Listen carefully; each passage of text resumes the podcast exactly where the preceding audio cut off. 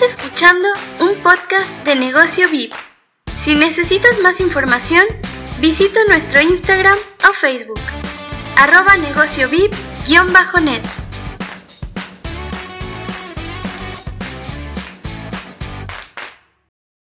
Muy buenas amigos, ¿cómo andan? ¿Cómo están? Bienvenidos a otro podcast de negocio VIP acá para todos ustedes y hoy, como dice el título, vamos a estar hablando sobre Tower of Fantasy, el nuevo juego que ya está hace un tiempo en beta y en zona asiática, pero ya ahora está abierto de forma mundial, ya se puede jugar en cualquier parte del mundo, ya hay servidores europeos, norteamericanos, sudamericanos, eso se agradece muchísimo. Así que bueno, hoy vamos a hablar sobre Tower of Fantasy, cuáles son las cosas positivas y negativas que tenemos para mencionar. Así que adentro podcast. Empezando por lo bueno, em, me gusta mucho el hecho de que hayan querido plantear una, un mundo un poco más futurista, eh, teniendo en cuenta también el hecho de que ya hace algunos años la cultura y la tendencia con respecto a los videojuegos con ambiente futurista ya había decaído bastante luego de los infinitos DLC que había sacado Destiny 2, eh, Titanfall 2, las, eh, los Call of Duty que han salido futuristas. Entonces la gente medio como que ya le agarró asco al ámbito futurista. Pero lo que hace Tower of Fantasy básicamente es llevar ese ambiente futurista, pero también un poco grunge, medio como mm, medio fantasía, medio combate, hasta te pinta ser algo eh, un poco como medieval. También por ahí está el tema de que básicamente se vuelve como un Genshin Impact 2, pero con herramientas, armas y ah, un poco más de entorno más futurista, más tecnológico, pero no un tecnológico que vos digas, veo rayos láser volando a cada rato.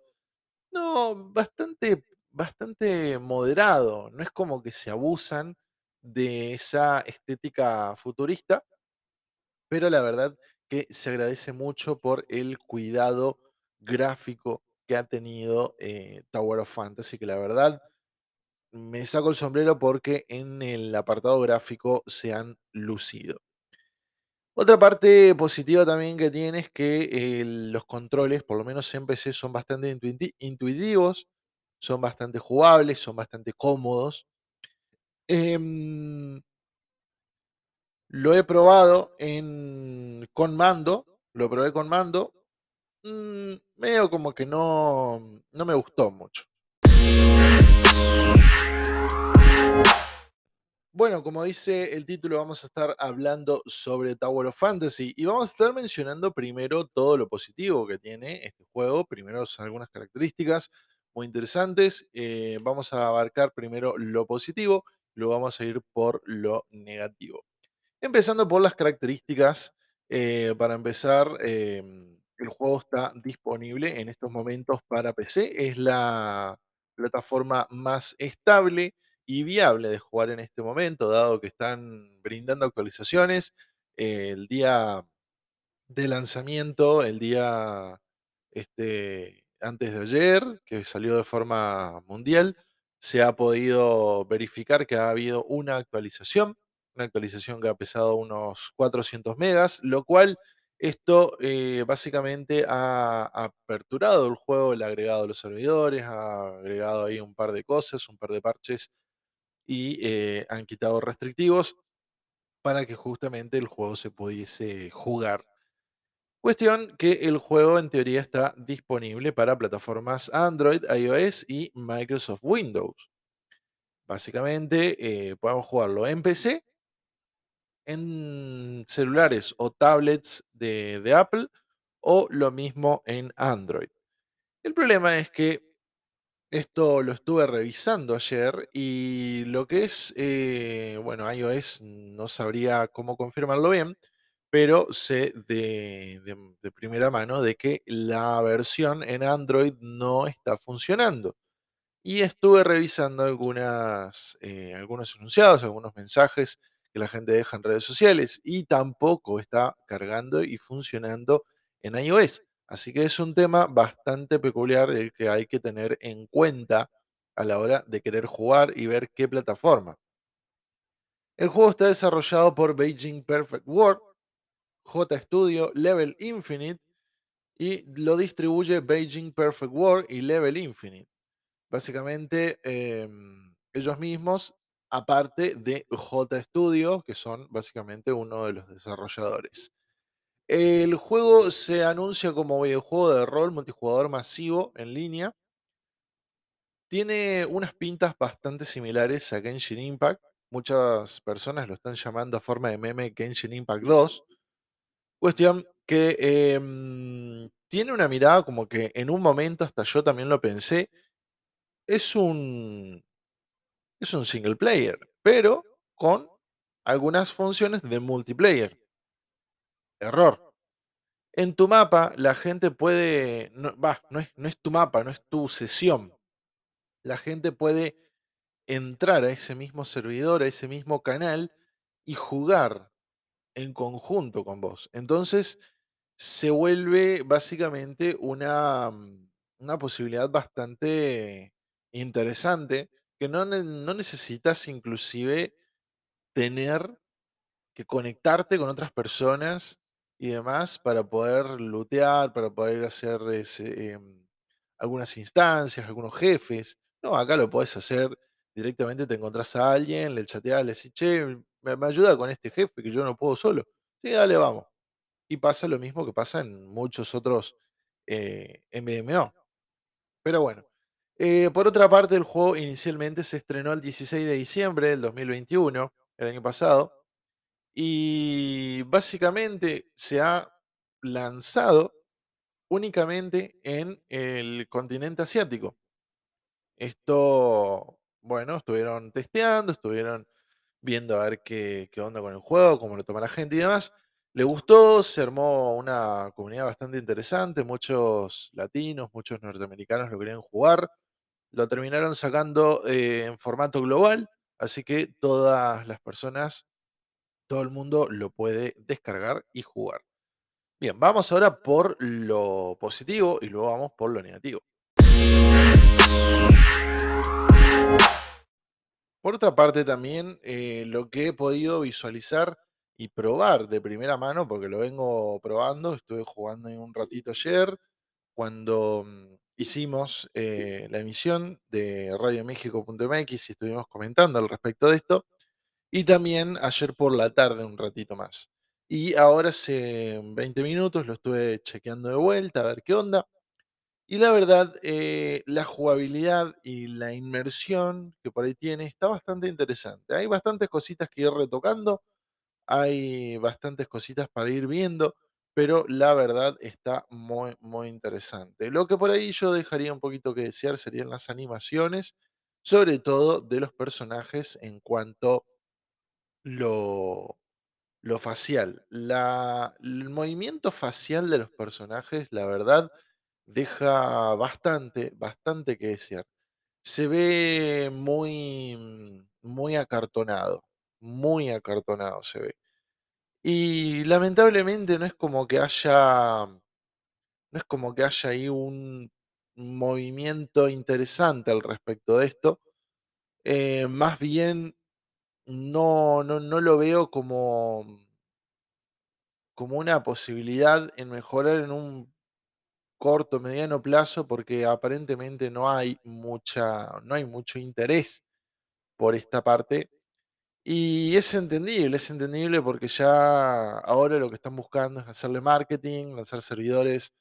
eh, no creo que se pongan a actualizar ese tipo de detalles, pero sí deja bastante, bastante que desear porque eh, hay una diferencia abismal entre, entre lo que sucede y muchas veces los gestos de los de los personajes. Pero bueno, volviendo a todo lo, lo positivo, es que también cuenta con eh, vehículos, cuenta con teletransporte. em, el hecho de que los personajes con los que vos juegues no van a cambiar la jugabilidad en sí, sino que es meramente un skin. Vos podés armarte el personaje que quieras. Como última instancia, lo único que necesitas es el arma. Con el arma, una vez que vos sepas usar cada una de las armas que te dan el juego, em, ya es suficiente. Entonces, agrego y destaco mucho esto, que a diferencia, por ejemplo, de Engine Impact, vos tenés que em, estar viendo los personajes que llevas en el grupo para ver si se complementan o no, porque está el problema ahí de que puede llevar a darse el hecho de que tenés que llevar personajes específicos para una misión, tenés que llevar, o hay algunos puzzles que se resuelven con un elemento en particular. Ejemplo, este, este puzzle se resuelve solo con fuego y casualmente vos no tenés ninguno de fuego en el, grupo, tenés de tierra, de aire, de rayos, de, no sé, de, de agua y vas y te encontrás con el puzzle y decís, ¿y cómo, cómo lo resuelvo? No, tenés que irte, cambiar el personaje, volver y ahí recién lo vas a poder resolver. Entonces, eso destaco que los personajes, si bien pierde también cierta, cierta, cierto protagonismo, lo cierto es que te agrega ese toque de skin, básicamente, porque no cumple otra función más que visual. No cumple otra misión más que visual. En cuanto a lo negativo, y esto quizás si hay algún fan, y miren que yo lo estoy jugando porque me está gustando el juego, pero eso no quita que tenga cosas negativas para mencionar. El juego claramente tiene cosas negativas para mencionar y son bastante numerosas, empezando por la más obvia que vengo mencionando a lo largo del podcast, y es que es muy, muy igual, es muy igual a Genshin Impact. Para empezar, la tenemos a Paimon, que es básicamente el, eh, la IA que te va siguiendo en todas partes, con las orejitas que si bien no vuela como Paimon, pero acá la tenés que, va, va corriendo detrás tuyo y si en algún momento em, te pones los propulsores y salís volando, bueno, le sale un jetpack chiquito y, y va detrás tuyo. Por otra parte, algunos personajes tienen similitudes muy, muy marcadas a, algunos otros personajes de Genshin Impact. Ejemplo de ello tenemos a, mm, a la, básicamente la protagonista de la historia, que está en todas las portadas, que mm, es muy parecida al, al personaje mujer de Genshin Impact, ahora no me acuerdo el nombre, pero eh, tiene esa, esa similitud también. Hay algunos otros personajes también que tienen similitudes muy marcadas, muy, muy marcadas porque se notan, se notan a, grandes rasgos, se notan que son muy, muy parecidos. Eh, el apartado gráfico, el haber elegido el mismo apartado gráfico no ha ayudado mucho porque también se lo, se lo connota con lo mismo. Los controles son los mismos. El menú pareciera que es el mismo. Em, por otra parte tenemos el tema de, de los gachapones, que acá están exactamente igual, con la única diferencia que uno hace un, eh, bueno, el de gachapón era con las estrellas, acá es con un código binario que va trayendo datos y, te genera algo. Bueno, un poco más creativo, pero igualmente eh, sigue siendo la misma modalidad. Por, otra, por otro lado, también tenemos el mapa, que el mapa, si bien no es el mismo, se siente el mismo de vez en cuando. Ya sea por las diferentes planicies, las diferentes eh, escaladas, las montañas que tiene. La verdad se siente como si estuvieras. Realmente se siente como si estuvieras en, en Genshin Impact. Em, si bien el combate tiene sus diferencias, se termina sintiendo bastante igual también. Lo que destaco, sí, de, buena forma es la personalización del personaje, del protagonista, o sea, tu, personaje, tu jugador. Eso se destaca, así que bueno. Em, negativo, como había mencionado, el tema de las animaciones y con respecto al hecho de que todavía no se está pudiendo jugar en móviles. No sé si todavía o no está aperturado los servidores para ellos, no está cargando y demás. Yo lo tengo en el teléfono instalado. Probé ayer dos o tres veces. Hoy a la mañana probé de vuelta. No hay forma. No funcionan las versiones de móviles. No sé si están esperando a lanzar una actualización que lo arregle o qué. La verdad no les sabría mencionar. Pero eh, lo cierto es que deberían tratar de arreglar eso cuanto antes porque hay un mercado bastante importante que se está quedando sin jugar, que se ha preregistrado para poder jugar el juego y todavía siguen en espera. Entonces, deja bastante que desear. Pero bueno, eh, en fin, sin más que mencionar, está el juego disponible Tower of Fantasy-global.com. Puedes ir a verificarlo, ahí está gratuito para bajarlo ya apenas lo registras y, te, y lo descargas, los primeros días van a estar eh, brindando regalos y van a haber sorteos únicos. Así que eh, aprovecha, aprovecha esta oportunidad de ir probándolo y jugarlo porque la verdad está muy bueno, está muy entretenido.